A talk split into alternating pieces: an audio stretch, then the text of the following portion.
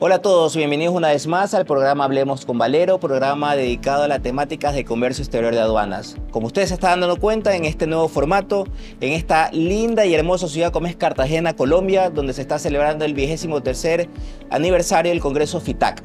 En este congreso están uh, reuniendo a todos los miembros de la organización ASAPRA, que es la Asociación Internacional de Agentes Aduanas, y la Asociación Internacional de Operadores Económicos Autorizados. En esta ocasión tenemos a el abogado Enrique Martínez, gran amigo de la casa también, es el asesor jurídico de ASAPRA ante la OMA eh, y el asesor jurídico, pues obviamente, de, de, este organismo que representa a todos los agentes aduanas de la región. ¿Cómo estás, Enrique? Muy bien, muchas gracias. Bien, Enrique gracias. es una persona que tiene una trayectoria eh, muy eh, extensa dentro del ámbito del derecho aduanero y conoce de muy de cerca lo que hace la actividad del despachante o el agente aduana.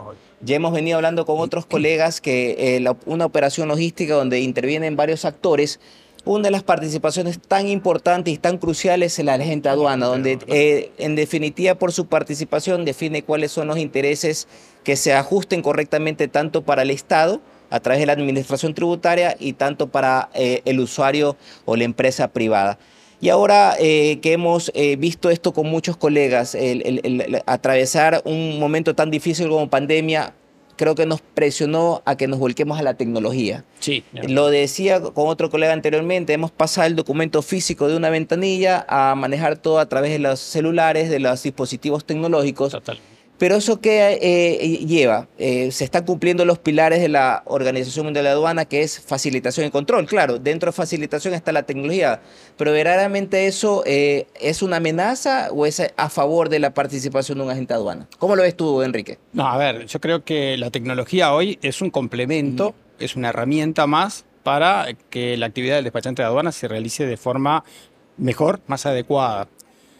Eh, siempre me gusta destacar que en la Organización Mundial de Aduanas, las propias autoridades de la Organización Mundial de Aduanas destacan que la diferencial entre una declaración aduanera realizada por un tercero, por una máquina, con un despachante de aduana es la calidad de información. Todas las autoridades de la Organización Mundial de Aduanas consideran y coinciden en lo mismo. Esa calidad de información se da porque, porque hay un estudio, un conocimiento y una profesión detrás que respalda esa actividad. Creo que eso eh, si bien sufre o padecemos lo que son cambios a través de la tecnología, tecnologías disruptivas que inclusive dentro de la Organización Mundial de Aduanas, dentro del grupo consultivo del sector privado que integramos con el, el licenciado Alfonso Rojas de, de México, hemos estado trabajando en cómo analizan o cómo están incidiendo todas esas tecnologías, eh, Internet en las cosas, eh, lo que ha sido la, la, tecnología de blockchain, que ya muchos países la están utilizando. Ya la están implementando en algunos países. Exactamente, ya están implementando en algunos países. Y a ver, son tecnologías que creo que ayudan, ayudan, pero no reemplazan. Yo creo que suman. Eh, lo que es el conocimiento humano hoy gracias a Dios, no, no, ha podido ser reemplazado. Podemos hacer, eh, obtener cada vez más facilidades. Lo que tú decías, una declaración unificada digital con un buen respaldo, lo que sea eh, ventanillas únicas donde se pueda presentar solamente una sola declaración y que esa declaración vaya a todos los organismos. Ese tipo de cosas facilitan. Pero el rol del despachante de aduana, como tú lo dijiste al principio, es especial es un auxiliar de la función pública, de, auxiliar del Estado y la función pública aduanera. ¿Y eso qué significa? Algo que tú mencionaste al inicio. El despachante de aduana tiene dos roles. Por un lado, cuando un privado va a realizar una operación aduanera, una, operación de comercio exterior, lo primero que hace es, voy al despachante, el despachante me va a asesorar en cómo voy a hacer la operación, por dónde traigo la mercadería, si es por vía aérea, vía marítima, costos, transporte. O sea, en definitiva, hoy más que ese declarante ante la aduana, es un asesor en comercio exterior. Se ha constituido en eso. Entonces yo creo que ese es un diferencial muy grande, muy grande. Y eso es lo que le brinda competitividad al sector privado. Claro, ¿qué dice la OMA, tú que estás más cerca sí. de ellos, con respecto a que muchas administraciones de países miembros de la OMA eh, tratan de concluir o dictaminan que en vista de que se busca la facilitación, lo más fácil es tratar de eliminar la mayor cantidad de actores de la cadena logística. Eh, ¿Cómo lo ven? ¿Cómo, ¿Cómo, se lo ha percibido de esa manera? ¿Por qué están tomando esa decisión? A veces son medidas que entiendo que muy, son tomadas por lobbies internacionales que se realizan. Consideramos que la cadena logística cada vez es más completa, más compleja además, muy dinámica y cada vez juegan nuevos intereses dentro de la cadena. Yo doy en un curso que dicto habitualmente, menciono de que las amenazas que sufre la gente de aduana, eh, siempre decíamos que las amenazas eran por el tema de las empresas courier.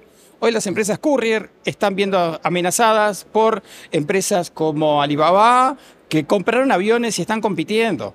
Y hoy Alibaba y las empresas courier están siendo amenazadas por las empresas navieras que están comprando barcos, están comprando aviones y están desarrollando la cadena logística. Creo que las amenazas no tienen que asustar cuando un profesional está actuando. Creo que lo que puede ayudar la tecnología sí es a mejorar, a ser más eficientes y hacer una cadena logística cada vez más segura. Creo que a eso vamos, porque el riesgo que existe atrás de cada operación aduanera no solamente es la pérdida de, de recaudación de las entidades aduaneras. Seguridad. Sino exactamente la seguridad de nuestras poblaciones. Creo que cuando el, agente aduanal, el corredor, el despachante, como se llama en cada país, hace una declaración aduanera, está poniendo en juego la salud también de las personas a través de la posibilidad de ingreso de pestes, de enfermedades, de, medicamentos, de productos que de repente no, son no están habitados para lo que es el, el consumo humano. Entonces, digamos, ese rol y la responsabilidad que asume el despachante de aduana, que no nos debemos olvidar de eso, es única. Claro. Una máquina no va a tener responsabilidades. Al despachante de aduana lo van a multar, lo van a suspender, lo van a sancionar, va a tener que pagar una multa. ¿Y quién hace eso? Claro. ¿Qué mejor ejemplo lo que vivimos con la pandemia?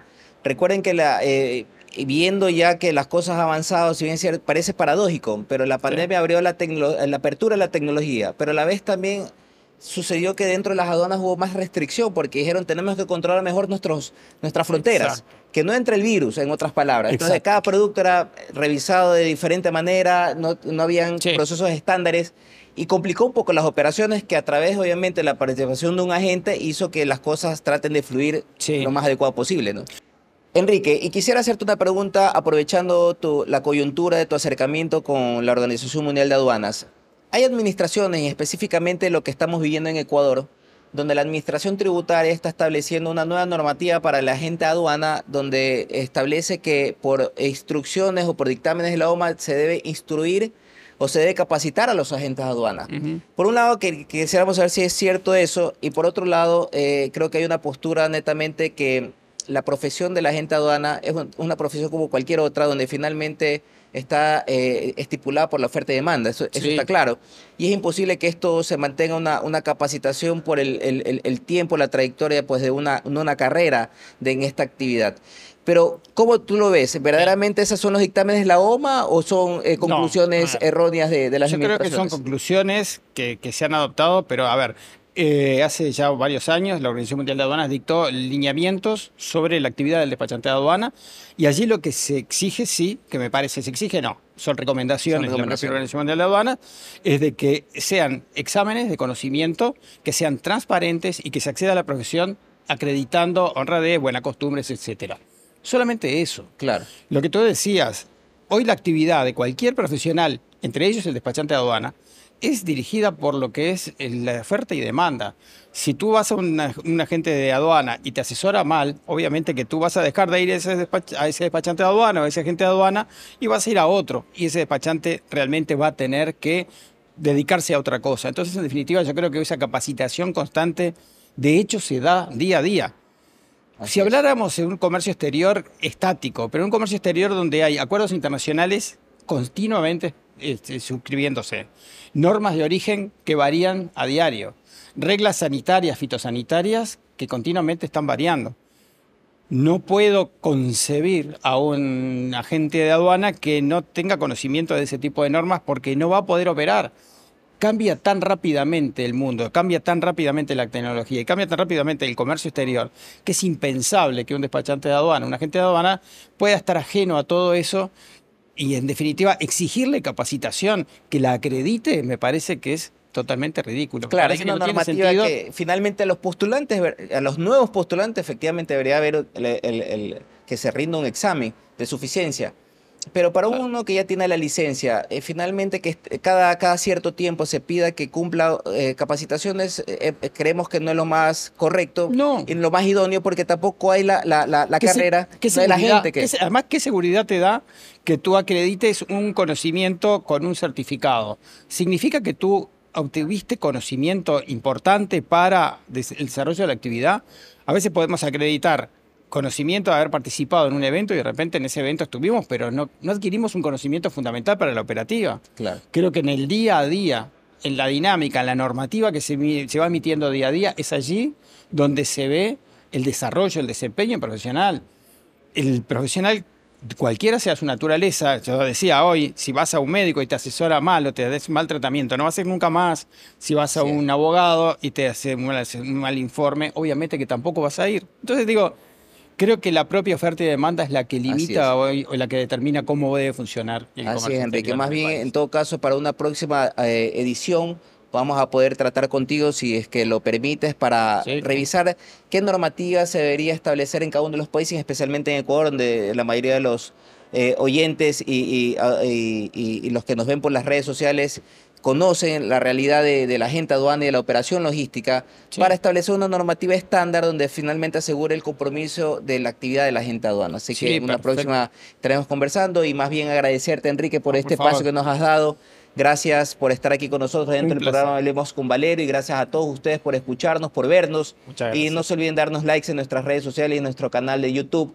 Y esperamos en una próxima contar con nuestro gran amigo Enrique y, desearles auguros y éxitos en sus actividades que está realizando dentro de la OMA a través de los organismos de, de ASAPRA. Muchas gracias, Enrique. No, muchas gracias a ti, muchas gracias a todos y éxitos en este trabajo. Gracias. Gracias.